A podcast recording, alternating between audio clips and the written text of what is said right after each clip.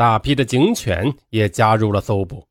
谢竹生回忆道：“哎，五万人的搜山进行了几天时间里，渭南时不时的需要停下来休息。同来的另外十三条警犬，第一天就已经全部累趴下了呢。哎，十二条被人背下了山，一条脱水死亡了。九月十三日，发现二王的第一天，我们搜山的每个人都发了一个硬皮月饼。”对，就像包子似的，一点点馅其他的进口警犬连闻都不闻一下，只有我和魏南分吃了一块。就这样，四天里，他们不断接到情况。谢竹生带着魏南和王宗伟的一只鞋来到每一个可疑的地点。九月十八日凌晨，接到山民的报告，说是自家厨房里的饭被偷吃了，还找到一只鞋。警犬魏南一闻那只血，一下子放线了。他两只眼睛发亮，尾巴绷直了，和身体成了水平线。队伍开始在魏南指示下搜索。除了警犬是技术条件，搜山只剩下了人海战术。谢竹生说：“我和魏南各走一个山坳，相隔几米远，从山顶到山脚下一米一个人排成一条线，队伍。”像梳子一样在南坑山上寻找。当时魏南不断的发现王宗伟二十八厘米长的脚印，我们俩的速度比其他人都快。到了一个岔口，魏南突然奔跑起来了。当时我的心里没来由的一阵空虚，还有无名的紧张。那时候我刑侦考试门门第一，向来都是打冲锋的。可是那天我前后看看，就我一个。我当时觉得很心凉，谢竹生大喊：“魏南，你快回来！”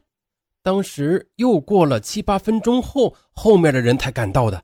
王忠伟就在魏南的那条道上，二王是向右移动。我要是自己往里走，就完蛋了。到了下午十六点多，谢竹生的前方突然响了一枪，刹那间，整个现场没有一丝动静了。停顿了几秒钟后，谢竹生大喊一声：“是二王！”这时，山上山下的枪全响了。接下来，我带着魏南就往里冲，然后我松开了魏南的牵引带，跑着跑着，我左上方就出现了一名战士，他中枪了。再往前面还有一个受伤的战士，我问他二王呢？他说往山下跑了。然后我几步过去，就看见王宗伟正抓着一根毛竹要往下跳。当时我离他只有几米，警犬畏难的训练就是动哪咬哪。他一下子就扑上去，咬住了王宗伟抓毛竹的左手。那时候的王宗伟右手拿着枪，我猛地抱住了他。我们两个人带着一条狗一起往山下滚去。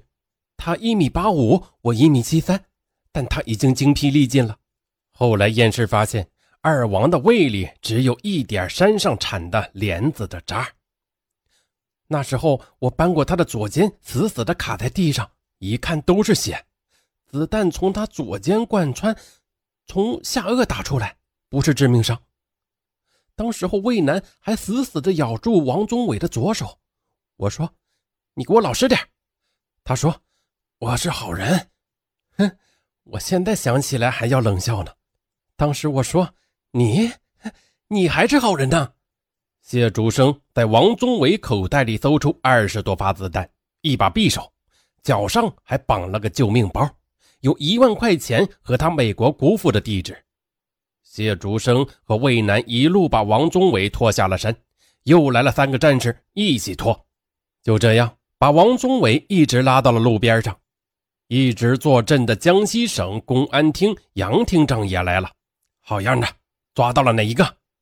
谢竹生回答：“个子很高，可能是王宗伟。”大家一翻他的嘴，两边都是假牙。嗯，是王宗伟。杨厅长大声指示：“马上汇报，我们已经活捉了王宗伟，活的。”谢竹生到现在都记得躺在地上的王宗伟的眼神，那应该就叫凶残吧。随着枪声。搜索部队迅速由四面收缩包围圈。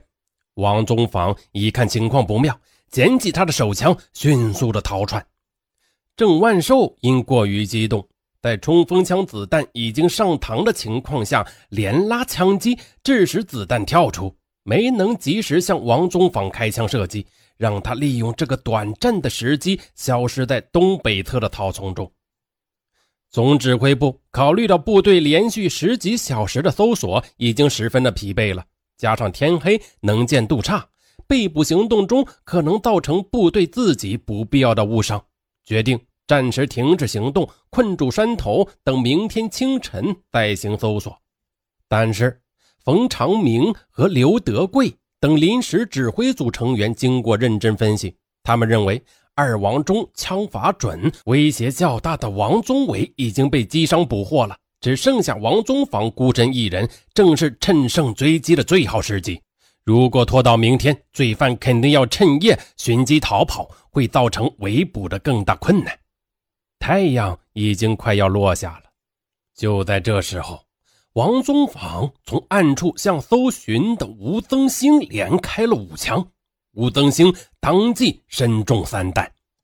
他透过眼镜片看到那个佝偻的黑影在草丛中蠕动，天空、大地也在旋转。接下来。他摇晃着身子，忍着腹部剧烈的疼痛，稳住身体，举起压满子弹的手枪，对准草丛中那黑色的幽灵般的罪犯。四发子弹呼啸着从吴增兴的枪口射出去，紧接着，二中队班长曹学礼等人，还有从侧面赶来的其他战士，同时集中火力向王宗坊射击。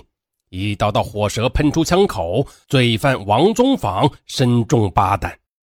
谢主生回忆着当时的情景：从脖子以下到大腿根部，整齐的九个弹孔是一梭子子弹打死的。还有就是，武警战士们都是二十来岁的孩子，当时情绪是特别的激动，他们便开始打王宗伟。两个小时后，王宗伟也因伤毙命。谢竹生此后的陈述，在二十四年后变得是异常的珍惜，因为所有当时的报道都说二王是被当场击毙的。谢竹生完全理解战士们的情绪，那么多人四天在深山老林里搜索的二王得多坏呀！不管如何，胜利的欢呼响彻山谷。二王的尸体被停放在山下，那瘦瘪的形象是不堪入目，长须长发，皮色灰白，脚板上累累的孔洞。小个子王忠伟的体重大约只剩下七八十斤，一个公文包绑在腿上，里面有十三万元人民币。后经法医检验，两罪犯的胃里却是空空如也。至此。历时数月的千里大追捕，终于画上了句号。说到这里，二王的答案已经说完了。嗯，接下来的答案呢，只会更精彩。好，咱们下一集不见不散。